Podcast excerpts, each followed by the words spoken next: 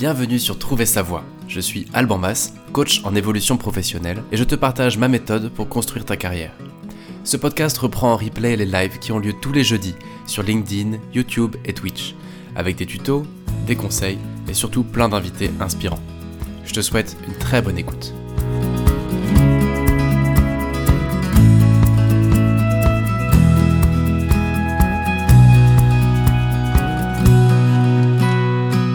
C'est parti là, on est live. Ouais, ça y est, c'est parti, on est en direct. Bienvenue à, bienvenue à toutes, bienvenue à tous sur ce nouvel épisode de Trouver sa voix. Bienvenue Mathieu Bernard. Ben, merci, bienvenue à tous aussi. Merci Alban pour l'invitation. Ouais, je suis super content qu'on t'ait aujourd'hui au micro et, euh, et c'est euh, un comment dire, c'est euh, un saut un peu dans le vide parce que je viens de briefer Mathieu sur mes questions il y a à peu près 45 secondes. J'adore l'impro. Et donc voilà, le but ça va être d'improviser, même si le sujet ça fait un moment qu'on le prépare. Et, et donc avant que avant de, de, présenter Mathieu et même de te laisser te présenter, en un mot, pourquoi est-ce que je suis heureux de t'avoir aujourd'hui? C'est parce qu'on est là pour parler d'orientation, de carrière, de développement de carrière, de trouver sa voie, de tout ce qui va avec. Et parfois, on a besoin de changements importants. Parfois, on a juste besoin de changer son mode de travail. Sauf que moi, les, modes de travail, à part le CDI et le, en gros l'entrepreneuriat et on va dire le statut de freelance, je, j'en suis un peu resté là. Or, ça bouge pas mal côté entreprise, ça bouge pas mal côté euh, actif chacun se commence à être un peu entrepreneur de sa vie, comme on le dit souvent. Et toi, ça fait un ou deux ans que tu interviews des gens qui bousculent les lignes là-dedans. Et donc, c'est pour ça que je suis très heureux qu'on t'entende aujourd'hui, c'est que tu vas pouvoir nous éclairer sur ton retour d'expérience. Et donc, Mathieu, j'ai déjà trop parlé. Je te laisse te présenter et ton podcast aussi qui s'appelle Work Explorations. Merci Alban, bah, t'as pas du tout trop parlé, c'est super intéressant comme, euh, comme intro. Et hum, et moi, je voudrais commencer par le fait que j'ai souvent été un, un paumé euh, en recherche de, tu vois, trouver ma voix, trouver sa voix, c'est un truc qui me parle. Euh, et d'ailleurs, ça revient par cycle. J'ai été un peu paumé à 28 ans et là, je suis passé par, j'étais dans des grosses boîtes, je suis passé dans la startup, puis je me suis retrouvé paumé à 32 ans, puis je suis passé de la startup au soloprenariat. Donc, euh, donc c'est super intéressant et je pense que le fait de, enfin, en tout cas, le, la mission qu'on a chacun de, de, trouver sa voie, ou en tout cas la mission qu'on se donne parfois de trouver, enfin chacun trouver sa voie, elle est, elle est importante et elle est, elle est vachement liée, je trouve, au futur du travail parce que parce qu'aujourd'hui dans mes explorations et je vais en parler, euh, en fait je suis je suis en contact avec euh, pas mal de gens qui ont l'air de faire des trucs incroyables et qui font des trucs incroyables, mais qui souvent ont une posture euh, très humble, qui disent mais en fait moi j'essaie de faire de mon mieux, c'est juste qu'en fait je pars d'un truc qui m'allait pas et du, coup j'essaie de mettre ma pierre à l'édifice pour pour euh, pour me construire ma voix quelque part. Donc, euh, enfin voilà, j'aime bien. Et moi, je suis un éternel paumé et donc euh, donc trop content d'être là. Je suis encore en recherche de, de, ma voix, je pense. Donc je vais, je vais me présenter en quelques minutes. Ouais, c'est à dire aujourd'hui dans, dans, ton quotidien, il y a quoi Alors? Il y a, y a, le podcast évidemment, Work Explorations. Ouais, ouais c'est ça. Aujourd'hui, euh, bah moi j'adore créer des relations et du contenu. Donc aujourd'hui, il y a, y a, plusieurs choses dans mon quotidien. Bah, D'abord, j'explore le futur du travail avec mon podcast qui s'appelle Work Explorations. Il s'appelle Work il s'appelait Work in Progress. Il a, il a changé de nom. Euh, et donc, j'explore le futur du travail en allant à la rencontre des gens qui font. C'est souvent des entrepreneurs ou des dirigeants euh, qui ont compris un truc avant tout le monde et qui le partagent pour aider d'autres à mieux travailler. Euh, sinon, moi, ça fait plus de 12 ans que je fais du growth, du marketing et de la, et de la vente. J'ai un gros point fort sur, sur, des, sur les lancements de business, sur les lancements, lancements de marques. Et aujourd'hui, j'utilise tout ce que j'ai appris euh, dans les gros groupes, dans les startups, etc., pour accompagner des, des CEO ou entrepreneurs pour construire leur personal branding et faire en sorte qu'ils fassent autorité. Et ce qu'on fait, c'est qu'on fait décoller leur personal branding en six semaines avec un gros focus sur la création de contenu, notamment sur LinkedIn. voilà ce que occupe ma vie en, ce moment. Je ne sais pas ce que occupera ma vie dans les, dans, les, dans les prochaines années. Mais en tout cas, ce que je sais, c'est que les années précédentes, du coup, euh, enfin moi j'ai un peu lancé mon podcast euh, avec euh, avec mes tripes, le fait d'explorer le futur du travail, c'est venu du fait que j'ai vécu des trucs cool et pas cool entreprise, et ça je les ai vécus en grand groupe, en start-up, enfin même combat. et donc dans les trucs cool, pas cool que j'ai vécu. Franchement, euh, je jette la pierre à personne. C'est des bonnes expériences et, et, je pense pas que les. En fait, j'ai remarqué qu'à chaque fois que j'ai vécu des trucs pas cool, c'est parce que j'étais dans des environnements où les gens vivaient dans la peur. Et moi, je pense que les, fondamentalement, les gens sont pas mauvais. Hein. Ça, j'y crois pas. Ce serait trop simple. Par contre, parfois, ils sont dans la peur et, fonctionnent pas avec les bons programmes. Euh, j'ai bossé chez LVMH euh, à un moment donné. Euh, je suis arrivé. Ma première mission, c'était quand même de virer deux personnes. Ils me l'avaient pas dit pendant les, recrutements. Donc ça démarrait mal, quoi. Voilà. Et donc moi, moi-même, j'ai fait partie de trucs pas cool aussi. Et parfois, c'est, on est tous pas cool aussi à un moment. Donc voilà, j'ai vécu des trucs pas cool et les trucs cool que j'ai vécu dans, dans, les entreprises, parce que j'ai vécu plein de trucs cool, à chaque fois ça passait par des rencontres de gens inspirants, euh, de gens qui font, de gens qui à leur échelle en fait euh, font que bah ça va bien dans l'équipe, ça va bien dans la boîte. Et, euh, et du coup, ça, ça correspond plus à ma vision de me dire, je vais pas attendre des entreprises qu'elles fassent le taf pour moi. C'est ma vision, c'est que moi, je crois dans un monde, c'est un peu idéal, hein, mais dans lequel les gens se lèvent chaque matin sans la boule au ventre, inspirés, motivés à faire de leur mieux. Et, du coup, je crois que ça passe beaucoup par les gens et par les rencontres. Et du coup, j'ai lancé ce podcast voilà, pour aller multiplier mes rencontres avec ces gens-là qui font des trucs cool et qui inspirent d'autres à, en faire des trucs cool. Et, je veux aider un peu les gens à les rencontrer. quoi. Bah, tu vois, déjà, dans ce que tu amènes, euh, ce que tu disais il y a deux minutes, il y a quelque chose que, que moi, dans, quoi je, dans, quoi je crois beaucoup, que je défends ici euh, sur ce, ce, ce média c'est le fait qu'on a souvent tendance à savoir ce dont on veut plus, savoir les trucs pas cool, comme tu dis, euh, je veux m'éloigner de ça, je veux m'éloigner de ça. Et en fait, ça fait pas vraiment avancer, quoi. Vraiment, la question, c'est comment tu transformes ça en aller vers quelque chose. C'est ce que tu as fait toi avec ton podcast pour aller à la rencontre de gens qui, euh, bah, qui se bougent pour changer les choses et ce que font chacun de tes invités. Déjà, rien que ça, je trouve ça intéressant parce que ça vient vraiment nous sortir un peu de ah là là j'en ai marre de ça j'en ai marre de ça qui au fond n'apporte pas grand chose je trouve et comme et ça permet de commencer à construire un peu par itération, euh, erreur après erreur, mais un futur souhaitable est possible. Quoi. Rien que ça, je trouve ça déjà intéressant. Yes. Euh, euh, non, mais du coup, voilà. Le, message derrière tout ça, c'est que derrière les modes de travail, là, on va, on va parler aujourd'hui des modes de travail. En fait, à chaque fois, il y a des gens. Tu vois et, et j'aime bien aller à, la rencontre de ces gens. Et, et c'est pour ça que moi, je, bah, on, va, on va en parler. On va en parler. ouais, bah justement, c'est ce que je voulais te demander.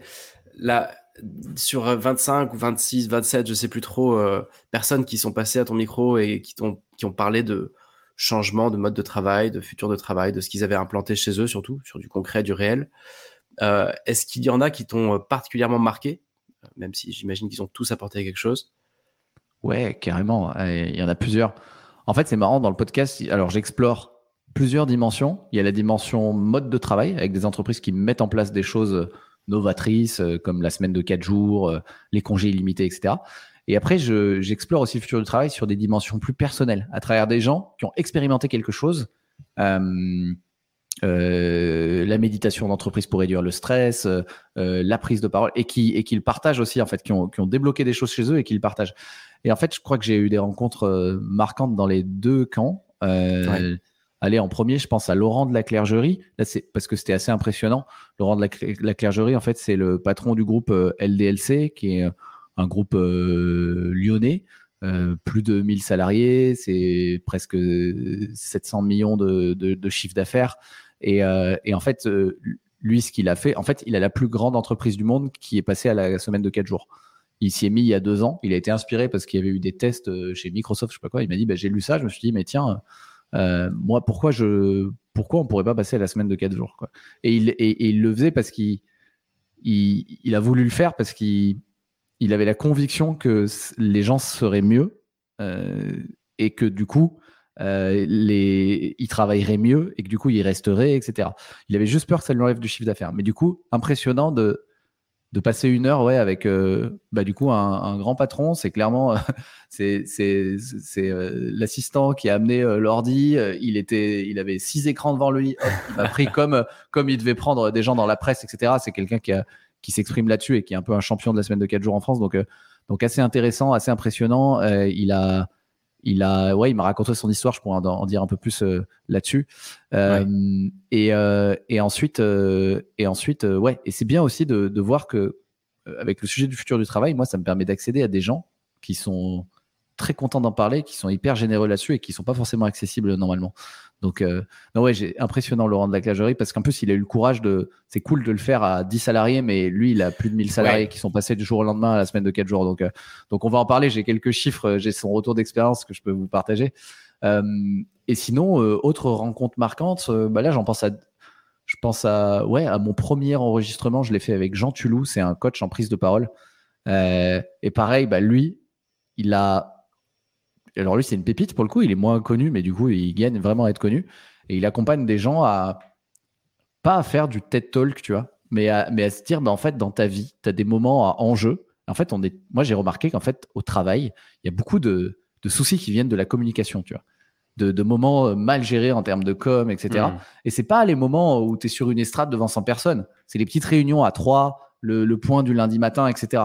Et Jean, lui, ce qu'il fait, c'est aider les gens à maîtriser, et on peut pas tout maîtriser, mais à maîtriser les moments à enjeu, la prise de parole du quotidien, trouver son style, euh, parler de manière alignée avec soi-même pour bien maîtriser ces moments-là. Et c'est les moments les plus importants, en fait. Donc, ouais, ce premier épisode avec lui m'avait marqué. C'est intéressant. Ce que tu amènes là, c'est de, en gros, le, on, voit souvent la préparation, euh, pas mentale, mais la préparation euh, speech, quoi, que seulement pour des, des, confs, des TED Talks, des, grosses conférences et tout, et euh, on oublie l'impact qu'a le, le, speech au, quotidien, quoi, le truc day to day. ouais, obligation de moyens. En fait, sortir de l'obligation, même là, on fait un podcast, on pourrait se dire, vas-y, obligation de résultat, on veut faire l'épisode parfait, tout nickel, etc., avec le bon rythme, les bonnes accroches et tout. Mais en fait, en fait, à un moment donné, c'est la question importante qui, m'avait, euh, qui me disait, c'est bah, pour préparer une prise de parole, en fait, tu, vas, tu dois te demander quel est ton objectif. OK, une fois que tu as ça, c'est cool. Et ensuite, euh, avec euh, qu'est-ce que tu veux, le, truc que tu veux que la personne retienne, le message. Et puis surtout, à la fin, tu veux que la personne se sente comment Et je trouve que c'est ça le truc, le truc clé. C'est, avec ces trois questions déjà, tu oublies la technique tu dis mais en fait voilà c'est juste à la fin on veut que les gens se sentent comment tu vois. Et d'ailleurs du coup bah, c'est quoi c'est quoi à la fin à la fin de cet épisode on aurait pu le poser comme ça. C'est quoi on veut, on veut que les gens en l'écoutant ils se sentent comment euh, inspirés inspirés peut-être? Allez on va on va dire ça.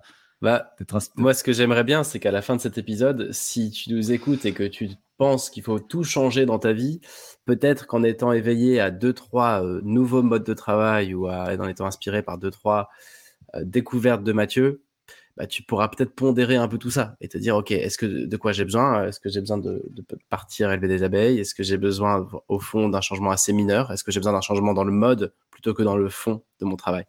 Euh, Mais bon, je vais pas réouvrir la boîte de Pandore parce que j'en parle souvent ici et je peux partir loin là-dedans, mais c'est intéressant. Parce que dans ce que tu dis, j'entends un peu aussi le côté, euh, avant, on se faisait pas du tout coacher. Euh, comme la thérapie. Avant, personne ne faisait de thérapie, sauf les, vraiment les, les personnes euh, qui avait une case en moins. Après, c'est devenu presque une hygiène de vie et ça n'est pas encore complètement, mais ça le devient de plus en plus. Le coaching, c'est pareil. Et donc, comme on est là pour parler de futur du travail, dans ce que tu dis, j'entends un peu que au fond, euh, c'est par étapes. D'abord, on se faisait accompagner quand on allait mal. Maintenant, on se fait accompagner, par exemple, en bilan de compétences ou autre pour designer sa carrière. Et pourquoi pas demain, bah, j'ai une presse, allez, pour 50 balles, euh, je sais pas combien ça coûte, tu vois, mais je vais, je vais me faire booster un peu. Et sans parler d'animer une conférence, mais cette presse, elle a de l'enjeu parce qu'il y aura mon big boss ou il y aura ma responsable de je sais pas quoi, euh, où j'ai besoin de juste de négocier mon salaire euh, ou je sais pas quoi. Et, et en fait, aujourd'hui, j'étais encore en séance ce matin avec quelqu'un comme ça qui dit Moi, en fait, à chaque fois, j'arrive pas à m'exprimer. Donc, ça monte, ça pète, je démissionne, je recommence à zéro. Et il en a marre, quoi. Donc, dans ce que tu dis, il y a ce côté déjà intéressant de. Euh, il existe de plus en plus d'outils pour améliorer notre carrière sans parler de mode de travail, hein, en mode tout mmh. changer. C'est intéressant, je trouve. Bah ouais, moi je crois beaucoup à ça. Hein. Ce que j'essaie d'explorer dans, mon podcast, c'est comment euh, comment diminuer sa charge mentale, comment baisser son stress, comment mieux prendre, comment prendre la parole euh, de manière euh, alignée avec soi-même. Je pense qu'en fait, c'est bien parfois. Enfin, parfois c'est ouais, les événements extérieurs font que au travail c'est plus possible, au travail c'est cool, mais faut commencer par balayer devant sa porte. Quoi. Y a, on a tous beaucoup de boulot à faire sur nous-mêmes. Je crois, je crois que c'est aussi un truc super important. Euh, mais euh, ok, mais j'en reparlerai. Enfin, tu as parlé de coaching et tout. J'en reparlerai à la fin euh, en évoquant le soloprenariat, qui, est, un truc qui se passe, qui est, qui est à mon avis très très lourd qu'on voit pas trop venir, mais qui arrive là. C'était un peu ma deuxième question. Avant d'aller spécifiquement dans les différentes les initiatives, j'ai envie de dire, parce que c'est pas seulement des modes de travail, mais tout ce que tu as découvert, toutes les pépites que, sur lesquelles tu as mis la main. avant ça, quelle est ton impression globale? Avec un ou deux ans de bouteille, avec euh, une trentaine de rencontres, sans doute en plus d'autres que tu n'as pas interviewé, mais avec qui tu as échangé. Euh, tous ceux que tu as déjà interviewé et que tu n'as pas encore diffusé. Eh, j'en ai quelques-uns d'avance, dont ton épisode, et, et, au fond, quel est ton regard sur tout ça? Qu'est-ce que qu'est-ce que tu penses de tout ça aujourd'hui, toi? Ouais, et ben, allez, je vais la faire très synthétique. mon regard là-dessus, c'est que l'innovation, pour moi, ne vient pas des nouvelles idées. Elle vient juste de l'abandon de, vieilles croyances. Et ça, c'est une phrase de, hum, Bertrand Picard, euh, qui est un gars qui a, qui a fait le tour du monde en montgolfière, un Suisse, euh, et qui a fait aussi le premier tour du monde en avion euh, sans, sans pétrole. moi, je pense vraiment ça. L'innovation vient pas de nouvelles idées, mais de l'abandon d'anciennes croyances. Et, et je crois que dans toutes les personnes que j'ai rencontrées qui mettent en place des trucs pour nous paraissent ouf, congé illimité, autodétermination des salaires, semaine des 4 jours, en fait, eux, à chaque fois que je les interviewe, ils me disent, mais non, en fait, c'est du bon sens. C'est, juste du bon sens. On en revient au bon sens. Et c'est vrai qu'à chaque fois que c'est ce que je découvre, c'est qu'ils n'ont pas mis en place des trucs très, très compliqués. Ils sont, ils sont juste revenus à quelque chose qui est, qui nous paraît illogique, mais qui, qui va de soi, quoi. Enfin, qui est, qui est plus synchronisé avec comment nous on fonctionne en tant qu'humain. Euh, ouais, on se rapproche. Les entreprises, je pense, deviennent plus humaines et donc c'est du bon sens. Et je crois du coup que mon regard aussi là-dessus, c'est que les personnes qui font avancer les choses, en tout cas vers le mieux, en tout cas ce que j'espère être le travailler mieux, bah, c'est des gens qui croient tous en l'humain. C'est-à-dire que ils mettent de nouveaux modes de travail en place parce qu'ils y croient vraiment. C'est pas si c'est juste fait pour du marketing, pour la marque employeur, etc. Ça ne tient pas, ça ne marchera pas. Ça doit, être fait avec une conviction, ça doit être aligné avec la raison d'être de l'entreprise et aussi euh, la raison d'être euh, personnelle. Euh, parce que je pense qu'il y a une dimension très personnelle aussi dans, le futur du travail, c'est pour ça que je l'explore. Moi, ce que je vois, c'est que les gens qui mettent en place des choses dans leur entreprise, en fait, ils ont quand même cheminé pas mal eux-mêmes. Ils ont envie de mieux faire. Et, et ça, c'est du coup, voilà, c'est pas forcément ouvert à tout le monde. Enfin, je pense qu'il y a un stade, il y a un degré de maturité à avoir et de réflexion sur soi-même aussi pour, pour, arriver à, pour arriver à mettre en place des choses pour les autres.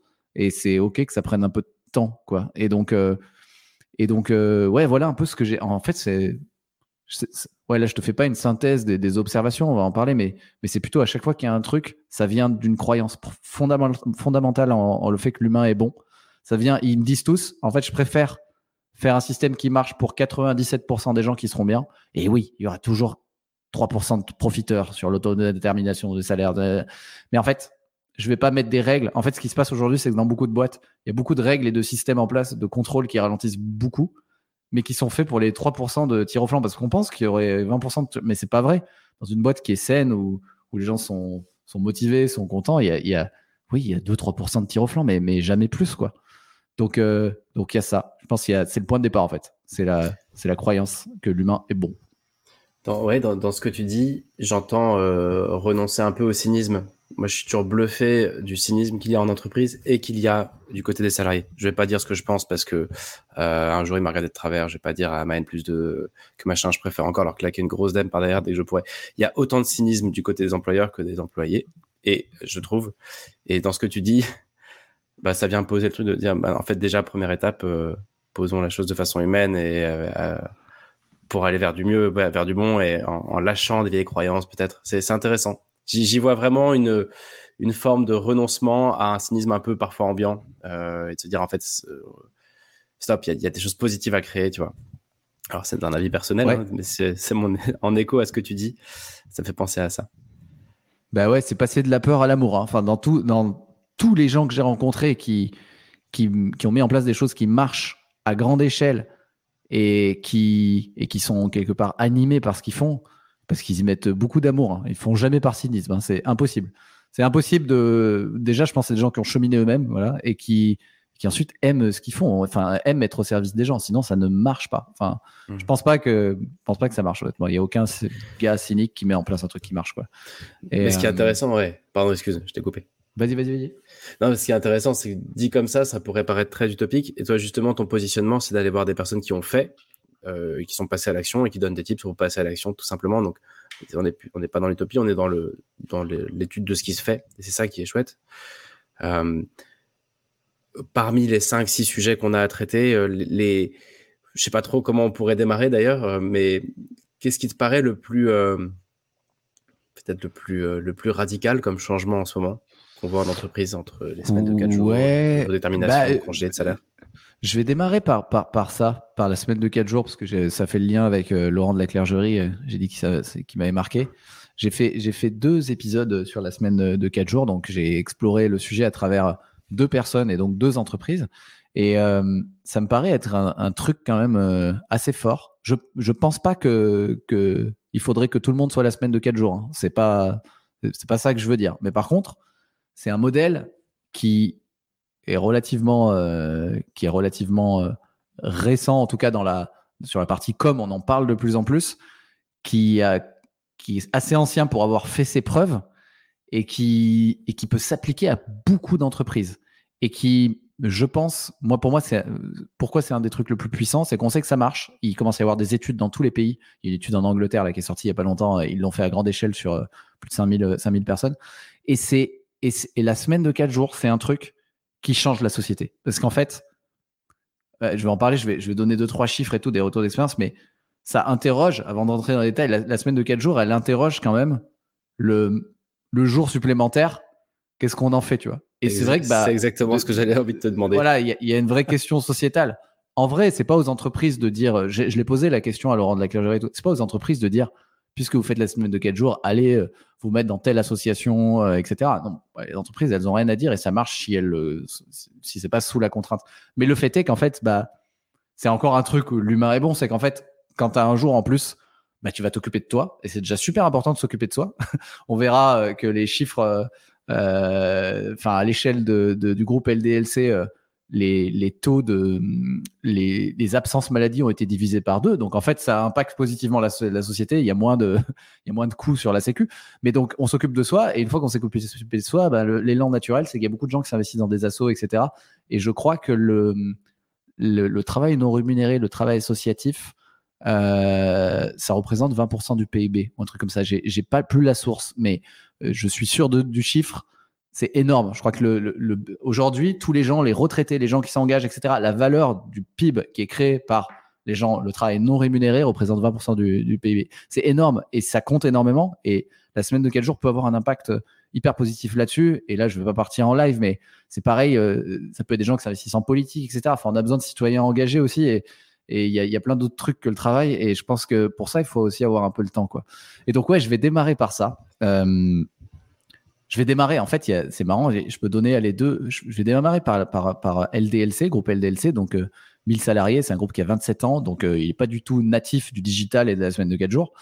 Et, euh, et eux, les, les ils ont quelques secrets de, de, de, fonctionnement. Et donc, ça, je trouvais intéressant. Et ça peut même être intéressant d'appliquer, même pour pas la semaine de 4 jours, en fait. Déjà, ils ont trois règles d'or. Ils fonctionnent, qui sont intéressantes. Pour que ça fonctionne, parce qu'ils sont plus de 1000, pour eux, c'était vraiment un enjeu de planning, hein, parce qu'ils ont des magasins physiques et tout. Donc déjà, pour eux, chacun a sa complexité, mais comme ils ont des, des boulots euh, en présentiel et tout, ce serait trop facile si tout le monde était en train de travailler. Ils ont des, eux, c'était principalement un challenge de planification. Mais comment ils fonctionnent? Première règle d'or, c'est qu'ils fonctionnent par binôme. C'est-à-dire que semaine de quatre jours, bah, tout le monde veut le vendredi et le mercredi pour les enfants, en vrai, à la base. Comment faire pour que l'entreprise tourne tous les jours sans déséquilibre? En fait, tu es en binôme et euh, une semaine sur deux, tu choisis ton jour off. Et une semaine sur deux, ton jour off, il est imposé pour le bon fonctionnement de l'entreprise. Donc déjà, tu vois, il y a des process en place pour que ce soit pas le bazar. Et ensuite, en fait, ton binôme, il fait toujours l'inverse. Au moins, ça permet à la boîte de rester fonctionnelle vis-à-vis de l'extérieur, parce qu'ils ont des magasins et tout, mais aussi en interne pour que les équipes soient pas vides. Donc la règle des binômes, elle est pas mal. Et en fait, euh, pour plein de trucs, c'est cool, je trouve, le, le, truc du binôme en entreprise. Parce qu'en fait, pour plein de choses, ça peut permettre de. On pourrait imaginer plein d'autres choses que pour la semaine de, de 4 jours. Ensuite, bah, eux, ils ont vraiment pris le parti, euh, semaine de 4 jours, euh, de ne pas faire rentrer. Euh, c'est intéressant d'un point de vue productivité. Ils sont passés de la semaine de 35 heures à la semaine de 32 heures. Parce que ça fait 4 journées de 8 heures, c'est quand même pas mal, tu vois. 4 jours, 8 heures par jour, 32 heures par semaine, sans perte de salaire. Et ce qui est l'effet bénéfique intéressant, c'est qu'en passant de 35 à 32, on aurait pu penser, et c'était le, le, risque, ce que disait Laurent de la Clergerie, c'est qu'il allait perdre 3 heures par employé par semaine, et donc il avait calculé que ça allait lui coûter je crois, un, un, 10 millions, 10 millions, je crois, par rapport à son chiffre d'affaires et tout. Mais en fait, ce qui se passe, c'est qu'ils n'ont pas du tout perdu parce que la productivité est, accrue. Non seulement les gens sont plus productifs, euh, il un peu, c'est la loi de Parkinson. Hein. quand on réduit, le, on te donne 3 heures pour une disserte de philo, tu l'as fait en 3 heures, on te donne 4 heures, tu l'as fait en, en 4 heures. Il y a un peu ce truc-là de la productivité qui est accrue. Et il y a le truc aussi du taux d'absentéisme, arrêt maladie, etc., qui a tellement chuté que c'est venu plus que compenser en fait. En fait, au final, il a plus de, il d'horaires délivrés quasiment. Et euh, le troisième truc pour la semaine de, 4 jours, pour les cadres, c'est que les RTT sont imposés sur les jours off pour les cadres. Enfin, ils, sont dans le cadre légal par rapport à ça. C'est-à-dire qu'ils n'ont plus le choix de quand ils posent leur, euh, leur RTT. Et donc, les effets bénéfiques de la semaine de 4 jours, et c'est pour ça que je trouve que c'est le truc le plus puissant. Et là, je le prends sur eux, ils, chiffrent et ils suivent tout hein, sur, euh, chez LDLC, mais en fait, dans plein de pays, les chiffres en gros disent la même chose. En gros, ils ont 50% en moins d'accidents de travail. Ils ont une baisse de la consommation d'énergie, euh, je crois, de 20% au niveau du groupe. Ils ont un turnover qui a été divisé par 4. Donc, en fait, leur seul problème, d'ailleurs, c'est l'évolution en interne parce que les gens veulent plus partir. Euh, donc, il y a moins de postes qui se libèrent. Ils ont des absences maladie divisées par deux. Euh, et après, dans ce qui est moins tangible, mais ce qui est mesuré par des, par des études, etc., c'est que les équipes, elles fonctionnent plus dans l'urgence. Il y a une diminution du stress, il y a une augmentation de la productivité. Et tout ça, bien sûr, sans perdre de résultats euh, financiers. Donc, c'est assez intéressant. Et ce qu'il me disait, les trucs, les signaux faibles, les trucs qu'il avait remarqué sans. Il avait remarqué ce truc-là après l'avoir mis en place, c'est qu'en fait, le fait de s'arrêter la semaine de 4 jours, là où c'est cool, c'est le fait de s'arrêter un jour où tout le reste travaille, vu que ça peut être le mardi, le lundi. Ben, en fait, c'est beaucoup mieux que de s'arrêter un jour où tout le monde s'arrête. Parce que du coup, c'est vraiment un jour pour toi où tu as le temps de faire tes trucs. Tu pas dérangé, tu pas des, obligations. Et c'est super cool en fait d'avoir un jour où tu pas synchronisé avec le reste de la société. C'est beaucoup plus reposant. Euh, et il me disait, non seulement tu as le temps de faire un truc pour toi, etc. Donc c'est beaucoup plus reposant. Et en plus, en vrai, s'il y a vraiment une urgence et tout, comme tu es reposé et que es, bah, tu vas y répondre à ce mail urgent si jamais vraiment euh, il y a besoin. Donc en fait, ça pose pas, ça, pose pas de, problème qui, enfin le problème qu'il avait anticipé, ça pose pas. Et c'est vraiment, c'est quasiment un jour de repos qui compte double quoi. Pas pareil que le week-end, les obligations familiales, etc. où tout est calé euh, sur le reste de la société. Euh, et donc, Ouais, ouais, ouais, ça, parle déjà. C'est ouais, ouais, ça parle. Alors, j'ose presque plus prendre le micro et poser des questions parce qu'il y a un mec qui a eu la bonne idée d'allumer sa tronçonneuse euh, pas très loin de chez moi. Je viens de me rendre compte. Donc, euh, je me mets en mute euh, dès que je peux.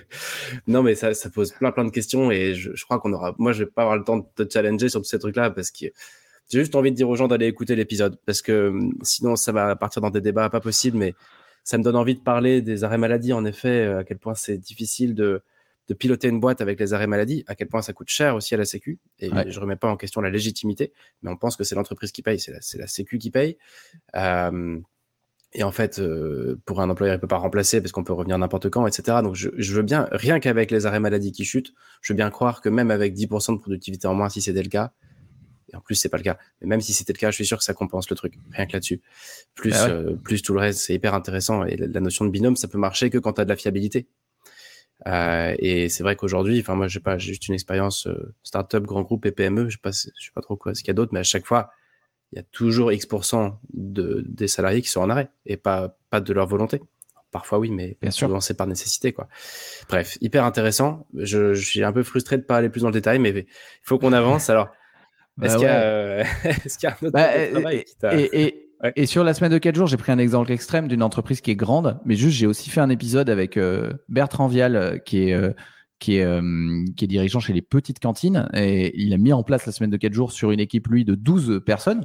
Et en fait, c'est intéressant aussi pour ceux qui veulent le mettre en place à plus petite échelle. Et d'ailleurs, il me disait, lui, ils ont pris un groupe témoin dans l'entreprise, c'est-à-dire une équipe qui était disposée à le faire, et ils vont l'agrandir ensuite. Ça peut se faire par étapes, quoi on peut prendre une, équipe motivée avec qui ça match, qui est, chaude pour le projet, mais ça prend du temps, voilà. Et euh, ça prend du temps, et, ce qui me disait, et ce qui est intéressant aussi, euh, on n'est pas trop allé dans ce détail-là avec Laurent de la Clergerie, mais sur une petite équipe, bah, en fait, lui, il avait plutôt laissé des jours au, choix, mercredi ou vendredi, donc tu, tu, vois, il y a plusieurs modalités possibles. Euh, les agendas devaient être partagés à tout le monde. Du coup, l'enjeu, c'était d'avoir une transparence totale sur ce qui travaille ou pas. il y avait la possibilité de travailler cinq jours quand même pour ceux qui veulent. Euh, et de placer euh, des jours travaillés dans un compteur de jours pour allonger les vacances. Donc ça peut aussi permettre euh, à des gens de, de, de, garder un rythme de 5 jours, mais d'avoir des plus longues vacances si c'est ça qu'ils préfèrent. Et après, voilà, ça nécessite un, suivi rapproché, des, quand même des points réguliers, des points d'équipe réguliers, des points one-to-one réguliers. Ils sanctuarisaient vraiment les, moments collectifs, entretien annuel, après-midi au vert, vigilance sur la présence, sur la présence aux réunions. En fait, du coup, le fait qu'il y ait ça, ça permet aussi d'être encore plus vigilant sur les moments qualitatifs d'équipe, etc.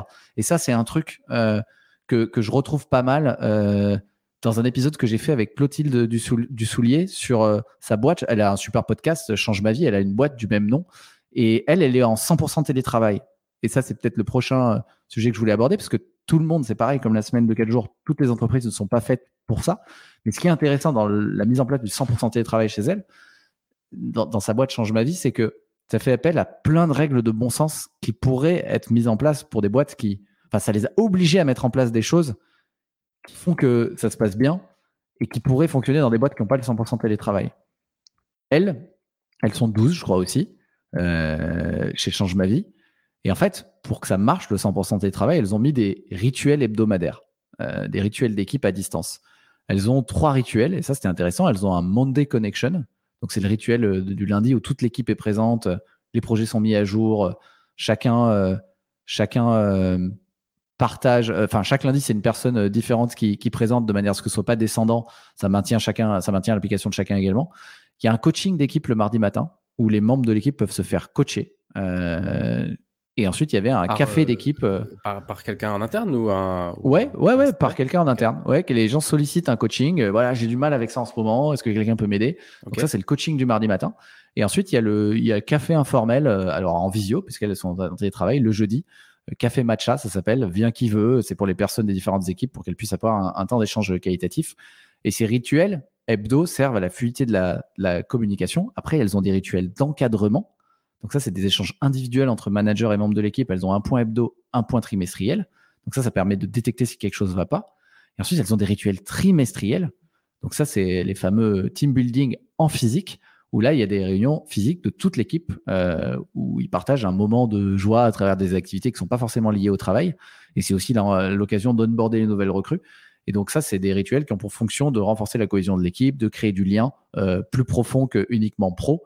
Et donc, euh, et donc, en fait, voilà, il y a trois niveaux de rituels. Il y a les rituels fluidité de la communication, toutes les semaines, des rituels d'encadrement pour détecter s'il y a un truc qui ne va pas, et des rituels pour renforcer la cohésion tous les trimestres. Et c'est intéressant parce que ces trois niveaux de rituels font que, bah, elle, elle me dit, moi, je suis obligé de faire ça pour être sûr que ça se passe bien en 100% télétravail. Sinon, il y a plein de choses que tu ne détectes pas. Mais en fait, euh, ça, c'est des choses qui marcheraient très bien dans une entreprise, même en non télétravail, parce que moi, j'ai déjà été en non télétravail et il y avait des énormes soucis de communication ou de, ou d'absence de, lien ou de enfin voilà c'est un peu ce que je me dis en t'écoutant. On a l'impression quand on est euh, néophyte comme moi sur le sujet et qu'on s'y intéresse de très loin euh, ça donne un peu l'impression d'un allègement un peu aveugle du mode de travail. Tu sais en mode bah vous avez qu'à bosser un jour de moins ou bosser de chez vous puis on verra bien si on va dans le mur ou pas. En fait c'est tout le contraire.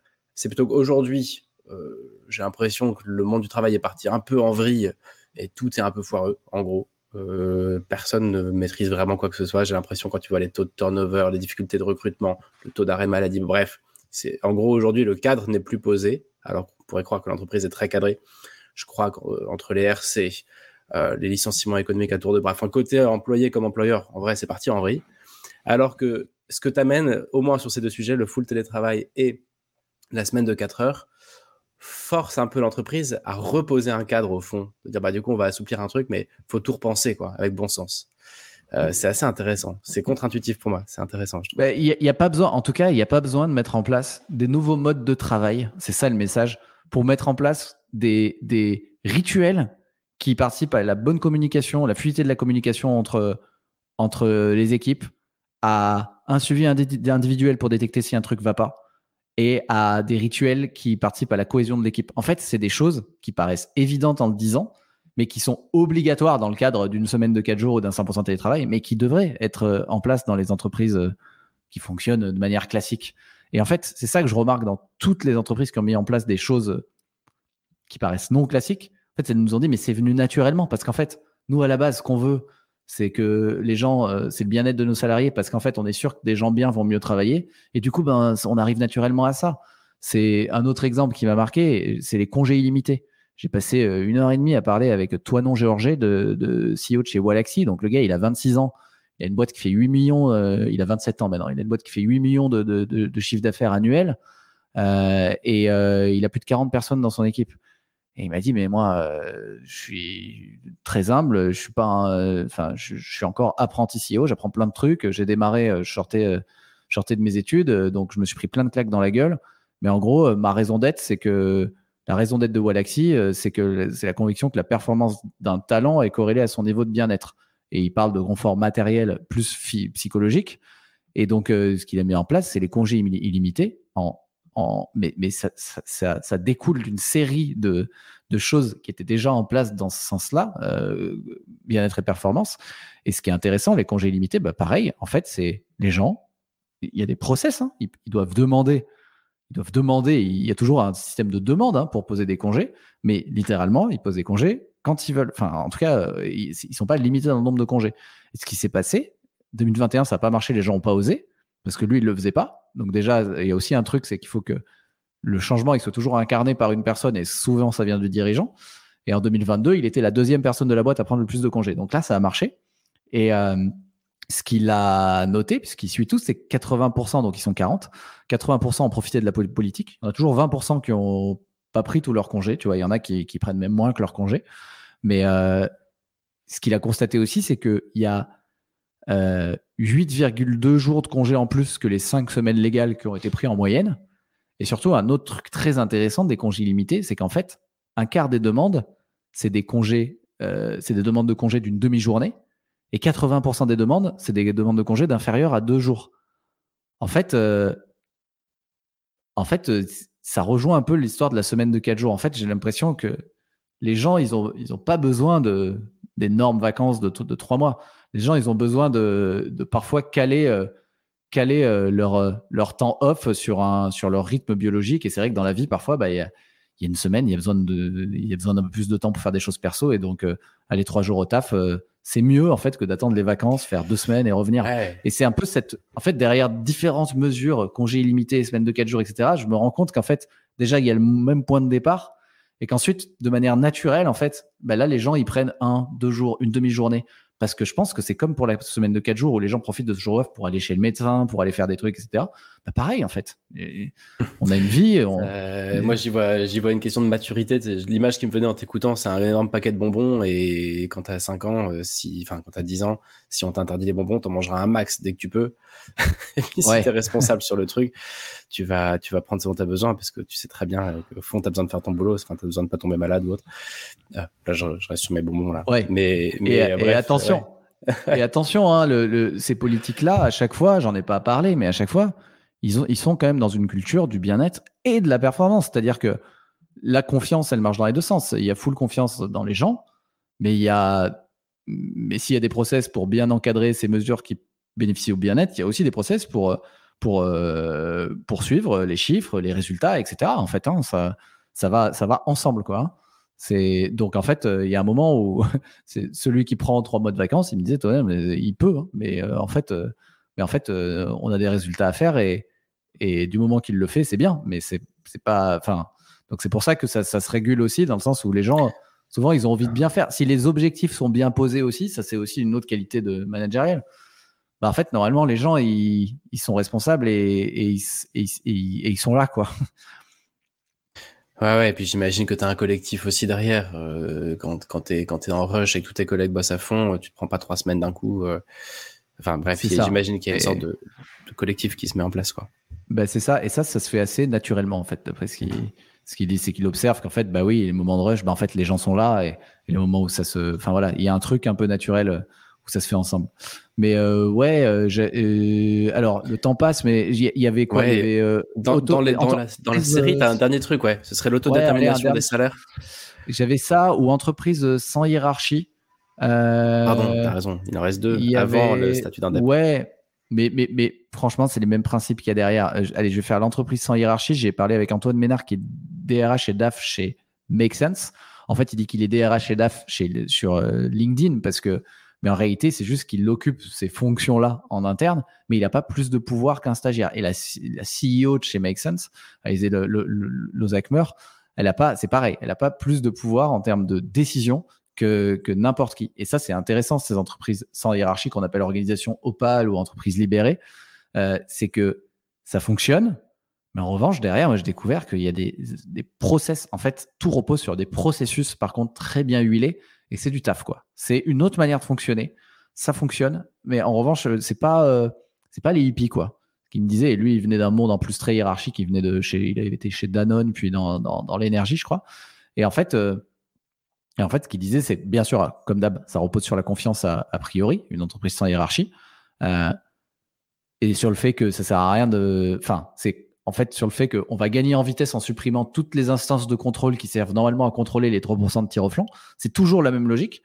Et après, eux, ils ont quand même des. Ça repose sur un, principe qui est assez commun avec, pareil, pour l'entreprise qui. C'était Flex Jobs, euh, Jérémy Bataille qui, qui avait mis en place euh, l'autodétermination des salaires.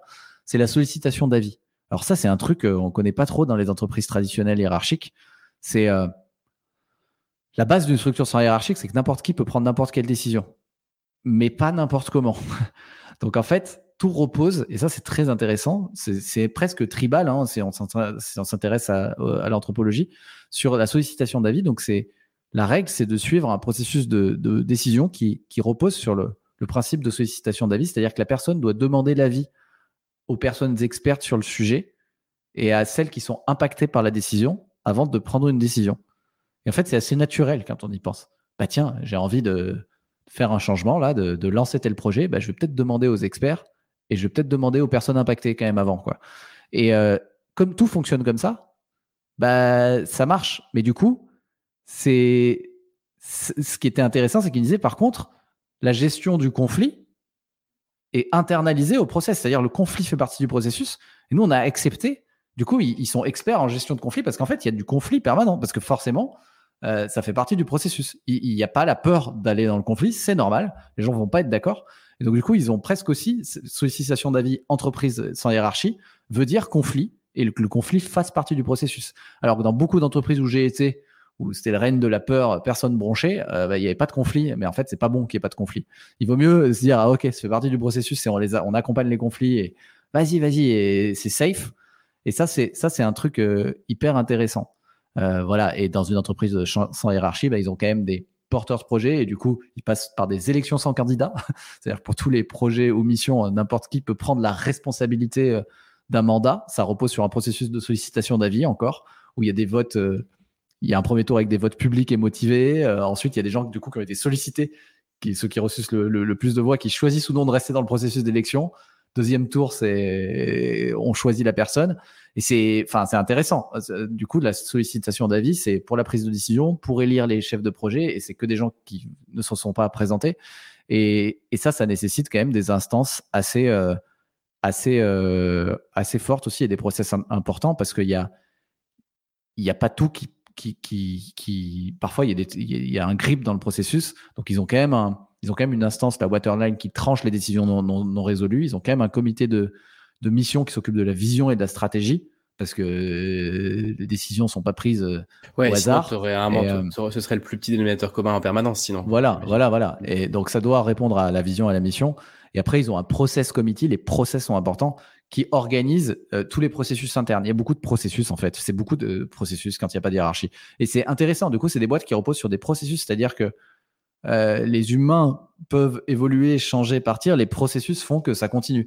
C'est intéressant, ça repose pas sur, sur une personne, etc. Et c'est cette idée, c'est que tout le monde a sa pierre à apporter, mais personne n'est indispensable non plus. Ça, c'est euh, intéressant. Et alors eux, bah, bien sûr, ils ont des entretiens annuels d'évaluation où les où les personnes arrivent avec avec, ils, font, ils, arrivent avec le salaire qu'ils jugent euh, qu'ils méritent. Et là, c'est pareil, c'est de la sollicitation d'avis. Il va y avoir résolution par, par des échanges, par des gens sollicités, etc. Donc, eux, eux aussi, en fait, entreprises sans hiérarchie, sont dans une autodétermination des salaires. Et, euh, euh, et, voilà, c'est pour ça, là, je fais d'une pierre deux coups. Mais qui dit autodétermination des salaires dit transparence, dit meilleur engagement des collaborateurs, dit responsabilisation de chacun, dit meilleure autonomie. Donc, tout ça, euh, des entreprises qui fonctionnent comme ça quand même. En... Là, je pense c'est plus compliqué. Enfin, aujourd'hui, c'est moins démocratisé. Je pense c'est plus compliqué que la semaine de 4 jours sans hiérarchie, autodétermination des salaires. Mais ça, parce que ça prend du temps, c'est basé sur la sollicitation d'avis. Et, et je, pense que ça peut se démocratiser et fonctionner, mais, euh, mais c'est voilà, c'est des explorations qui sont encore très exotiques, en tout cas moins accessibles, je pense, que la semaine de 4 jours actuellement.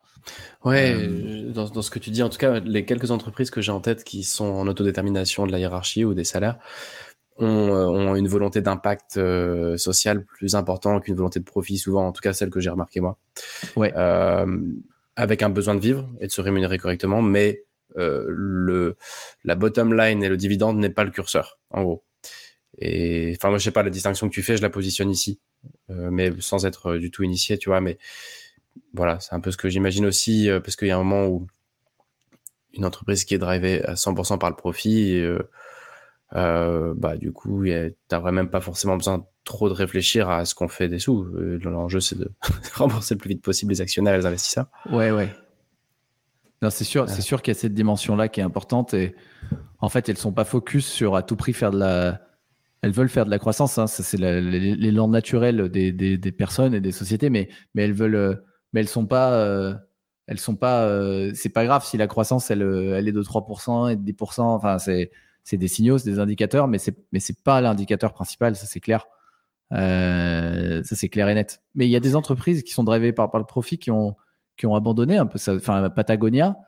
ils, ils, disent qu'ils qu'ils croient organique, c'est-à-dire ils sont toujours en croissance, mais ils sont en croissance organique, c'est-à-dire ils disent bah, si, un si une année on croit de 3% et l'autre de et ensuite de 20%, bah c'est, ils préfèrent fonctionner comme ça euh, que se dire il faut à tout prix qu'on fasse 5 ou 10% de croissance chaque année. Quoi. Parce que parfois, le marché se contracte, le marché. Enfin, il y a, y a ce. À mon avis, ouais, cette dimension-là, elle pourrait euh, déjà exister sans, euh, sans, sans, ces mesures qui, qui, paraissent, qui paraissent plus exotiques. Mais enfin, c'est. Voilà, on rentre dans la philosophie quasiment du business. Hein. Ouais, c'est clair. C'est clair. Et puis, on, on, a encore du pain sur la planche, on a encore des choses à, à discuter. Juste en, en écho à ce que tu dis là sur ce sujet, pour peut-être boucler un peu ce truc-là, ça me fait penser j'ai perdu le nom, mais avec le Web 3, tu sais, la blockchain, le Bitcoin, euh, il y a des nouveaux modes de gouvernance qui émergent, des modes automatisés.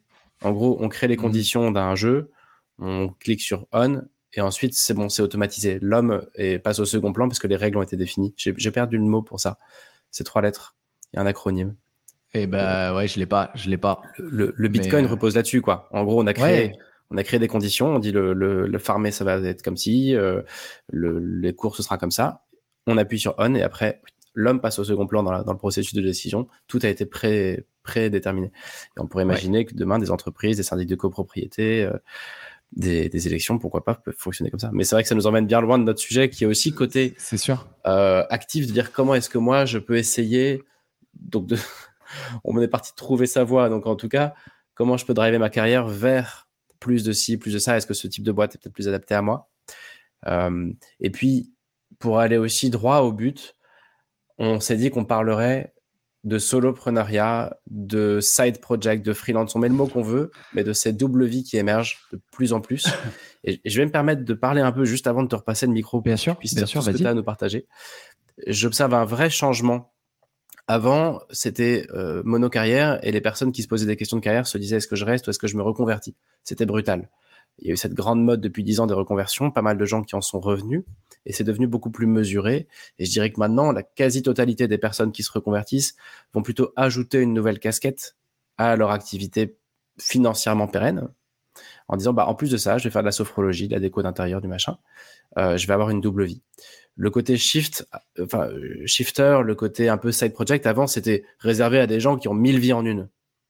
Maintenant, tu as des gens, entre guillemets, normaux, qui se disent, au lieu de me reconvertir et de galérer, je vais garder mon boulot et ajouter un truc. Et donc, pour moi, c'est quelque chose que j'observe euh, sur le terrain, en accompagnement. Je t'en passe le micro parce que le but, c'est d'avoir ton retour à toi.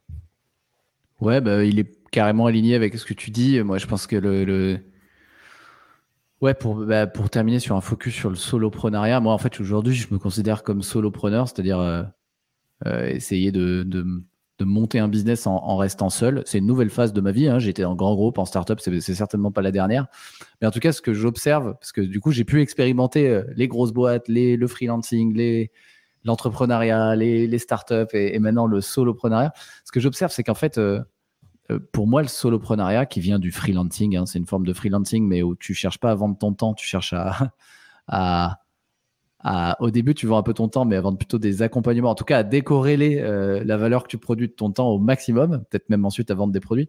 Mais euh, ok, juste pour pas aller trop vite. Ouais, en gros, le freelancing, tu vends tes heures, tu vends ton expertise. Ouais, tu as le TJM, tu sais, le toujours moyen là.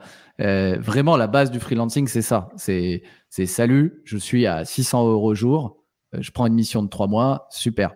le solopreneur vient du freelancing, mais l'idée, là, c'est de c'est toujours à la fin tu vends toujours ton temps. Et l'idée c'est de plus vendre à la journée en fait. Je dirais que c'est une des grandes idées du, du soloprenariat c'est un allez il y a cinq il y a cinq trucs dans le soloprenariat. Je pense qu'il y a un modèle c'est que tu es seul dans ta boîte tu as une boîte seule mais d'ailleurs tu n'es pas forcément obligé de bosser seul. Donc potentiellement tu fais bosser d'autres freelances pour certaines parties de ton business que tu n'as pas envie de gérer. Ok. Mais le but c'est de rester seul et de pas embaucher de, salariés. C'est la vision du truc. Et à un moment donné, c'est d'essayer d'avoir euh, un maximum d'automatiser euh, pas mal de tâches ou de, les, ou de les déléguer pour te concentrer sur ta zone de génie et essayer de vendre. Euh, moi, par exemple, j'essaie de vendre des accompagnements, accompagnements de trois mois avec une session par semaine, de vendre plutôt des sessions et du service plutôt que des plutôt que de se vendre à la journée parce que c'est très compliqué en, se vendant à la journée bah du coup d'avoir le temps de faire de produire du contenu de produire de la valeur et donc du coup de créer une marque personnelle de faire de faire plein de choses donc voilà, l'idée du soloprenariat, c'est un peu ça, c'est un business, c'est ce qu'on appelle les business euh, lifestyle. Euh, pour moi, le freelancing euh, où on vend un togi, en fait, on est à temps plein dans une boîte, c'est un peu du salariat déguisé. Donc pour ça, le soloprenariat, c'est un peu cette idée-là de je suis freelance, je suis indépendant, mais j'essaie de ne pas me vendre 100% de mon temps, quoi. Et donc ça repose sur ce modèle-là, un modèle seul et accompagné potentiellement par des freelances en deux, je dirais une expertise. C'est super important d'être super expert d'un truc. Si tu veux pas vendre ton temps et vendre vraiment une valeur ajoutée, à un moment donné, va falloir juste être très très expert de quelque chose et, aller à fond là-dessus. Le, troisième élément du solopreneur, c'est un réseau, parce que ça marche pas euh, sans le réseau. Euh, donc c'est aujourd'hui il y a les réseaux sociaux, etc. Et c'est très important de, travailler ça euh, pour quiconque veut y arriver seul. il y a un quatrième élément qui est proche du réseau, qui est justement la, la marque personnelle, c'est-à-dire qu'à un moment, les gens, ils te paient pour, euh, pour ce que tu sais, euh, enfin, pour ce que tu fais d'abord. Puis ensuite, euh, je pense qu'ils restent pour ce que tu sais et surtout qui tu es. Donc, le, fait de créer un personal branding très fort permet de un peu se scaler par les prix. À un moment donné, c'est juste l'offre et la demande. Quand tu as beaucoup de demandes, tu, peux à un moment donné monter tes prix jusqu'à que que ça se régule. C'est très important. C'est, c'est pour moi l'effet multiplicateur euh, des, des freelances et donc des solopreneurs. C'est quand tu as une marque personnelle forte et plus tu as d'audience, plus, as de, plus les gens te connaissent, plus tu as de demandes et du coup, plus tu peux choisir tes clients et monter tes prix. C'est un, c'est un levier super fort. Euh, c'est assez fort aussi pour les salariés. Hein. Les salariés qui ont des marques personnelles fortes, qui prennent la parole sur les réseaux sociaux, généralement, ont, moins de mal à négocier un salaire, à retrouver un job. Le c'est intéressant. Attends, attends. Bah ouais. C'est intéressant. Il y a une étude US hein, là-dessus on a toujours l'image, euh, soit tu es salarié, soit tu es indep. Euh, le salarié ou la salariée qui a un million de followers, j'imagine. Ah bah, il vaut cher. Ah ouais, bien sûr. Il vaut cher et il choisit sa boîte. Le rapport de force, en fait, aujourd'hui, le rapport de force, il, peut être inversé. Et ça, tient à une chose partager, prendre la parole tous les jours sur les réseaux. Quoi. Enfin, en fait, c'est très dur à faire. C'est facile à dire, c'est très dur à faire. Mais, mais euh, et ça, même quand tu es salarié, si les gens qui soignent un peu leur profil LinkedIn, qui prennent la parole tous les jours, en fait, euh, ça a une valeur incroyable. Juste de. Et parce qu'en fait, en plus, plus tu partages, plus tu es bon dans, tes partages, plus tu apportes de la valeur. Donc, donc aujourd'hui, ouais, en se positionnant, la marque personnelle, c'est un truc important pour tout le monde, je pense. Et, le dernier, euh, voilà, je parlais du modèle, de l'expertise, du réseau de la marque personnelle. Et bien sûr, le, bah, le dernier pilier pour moi du solopreneur, c'est le contenu. C'est montrer son expertise, faire entrer les gens dans son univers avec une approche non commerciale. Les gens en ont marre de se faire vendre des trucs. Et de toute manière, quand tu es tout seul, tu pas le temps de faire des, des calls et du sales à répétition. Donc en fait, le levier contenu euh, est très important. Et si tu donnes de la valeur gratuite euh, intéressante tous les jours, bah, des gens vont être prêts à payer beaucoup plus cher si tu leur as déjà. Souvent, en fait, il y a un truc intéressant dans ce programme, c'est les gens ne payent pas pour une presta à un instant T. Les gens te payent pour toute la valeur que tu leur as déjà fournie. C'est d'où mais ça, ça marche partout. C'est même les entreprises qui ont des grosses stratégies de contenu. C'est ça, en fait. Au bout d'un moment, tu as tellement reçu de valeur de la boîte que bah, tu es prêt à payer parce qu'en fait, euh, parce qu'en fait, euh, même si elles ont des concurrents qui font la même chose, tu as reçu plein de valeurs d'eux. Et donc, du coup, voilà, pour revenir sur le soloprenariat, j'ai fait juste un peu les cinq piliers. Euh, moi, je pense que c'est plus qu'un nouveau mode, hein. c'est l'émergence d'une nouvelle économie. Euh, je suis aligné avec toi, le CDI à temps plein, c'est de moins en moins la norme. c'est très bien pour plein de gens et je pense que ça dépend des moments de vie. Moi, j'étais en CDI, ça m'a permis de faire un emprunt, c'était super. Donc, chacun son timing et chacun son format. Mais le CDI, c'est de moins en moins la norme. Et en fait, on va de plus en plus vers des gens qui ont des portefeuilles d'activité. Et donc, euh, moi, je trouve que le soloprenariat, le freelancing, c'est un truc marrant, mais enfin, il y a un truc marrant qui est qui est très sain qui se passe derrière, c'est que les solopreneurs sont clients entre eux. Moi, je me fais coacher par une solopreneur, j'ai pris des, des bootcamps. En fait, il y a une économie, en fait, l'argent circule de manière assez rapide et en fait, il y a une économie très saine euh, où l'argent circule beaucoup et qui, et qui d'ailleurs fonctionne entre gens solopreneurs. Et donc, ça, c'est assez intéressant.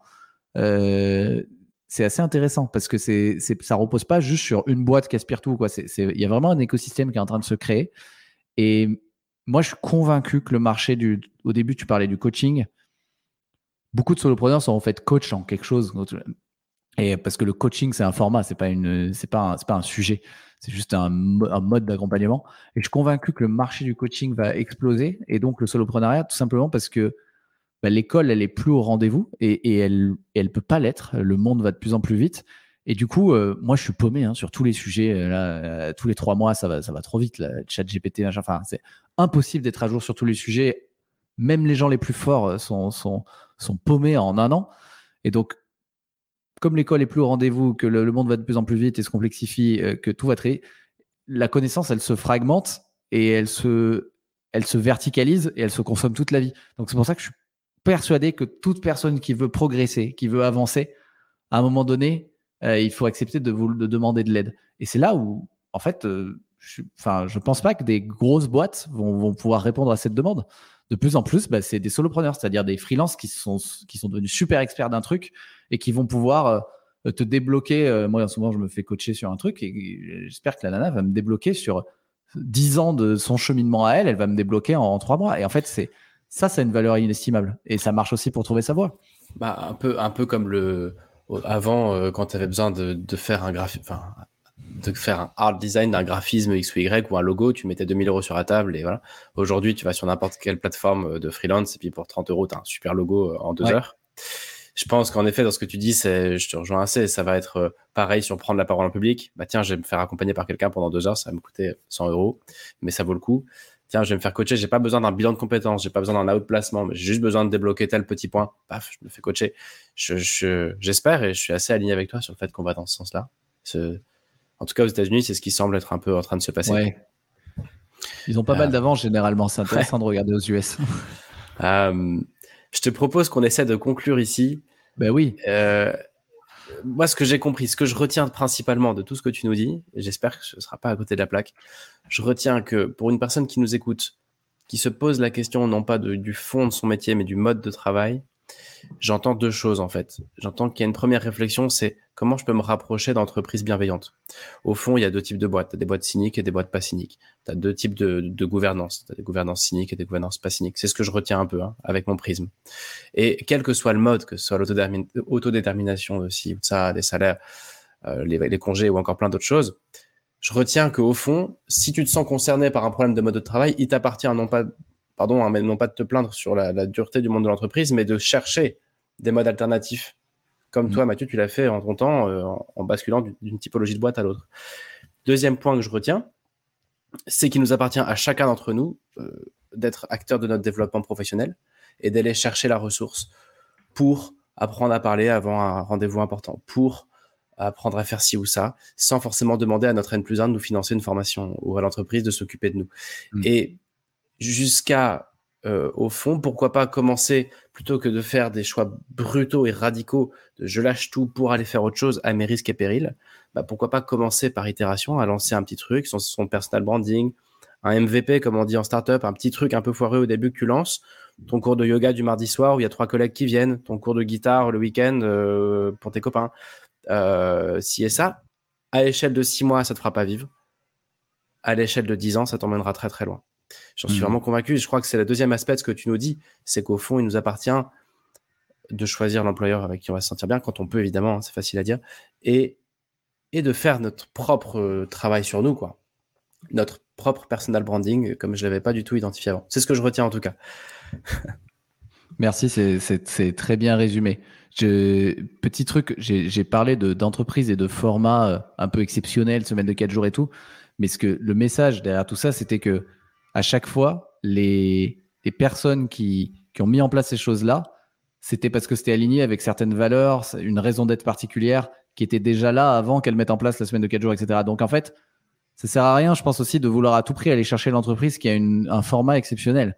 Déjà, dans, dans un entretien aller bien poser les questions aux recruteurs sur quelles sont les valeurs, quelles sont voilà toutes les questions qui vont permettre de permettre de déceler ah mais est-ce que je vais être bien là?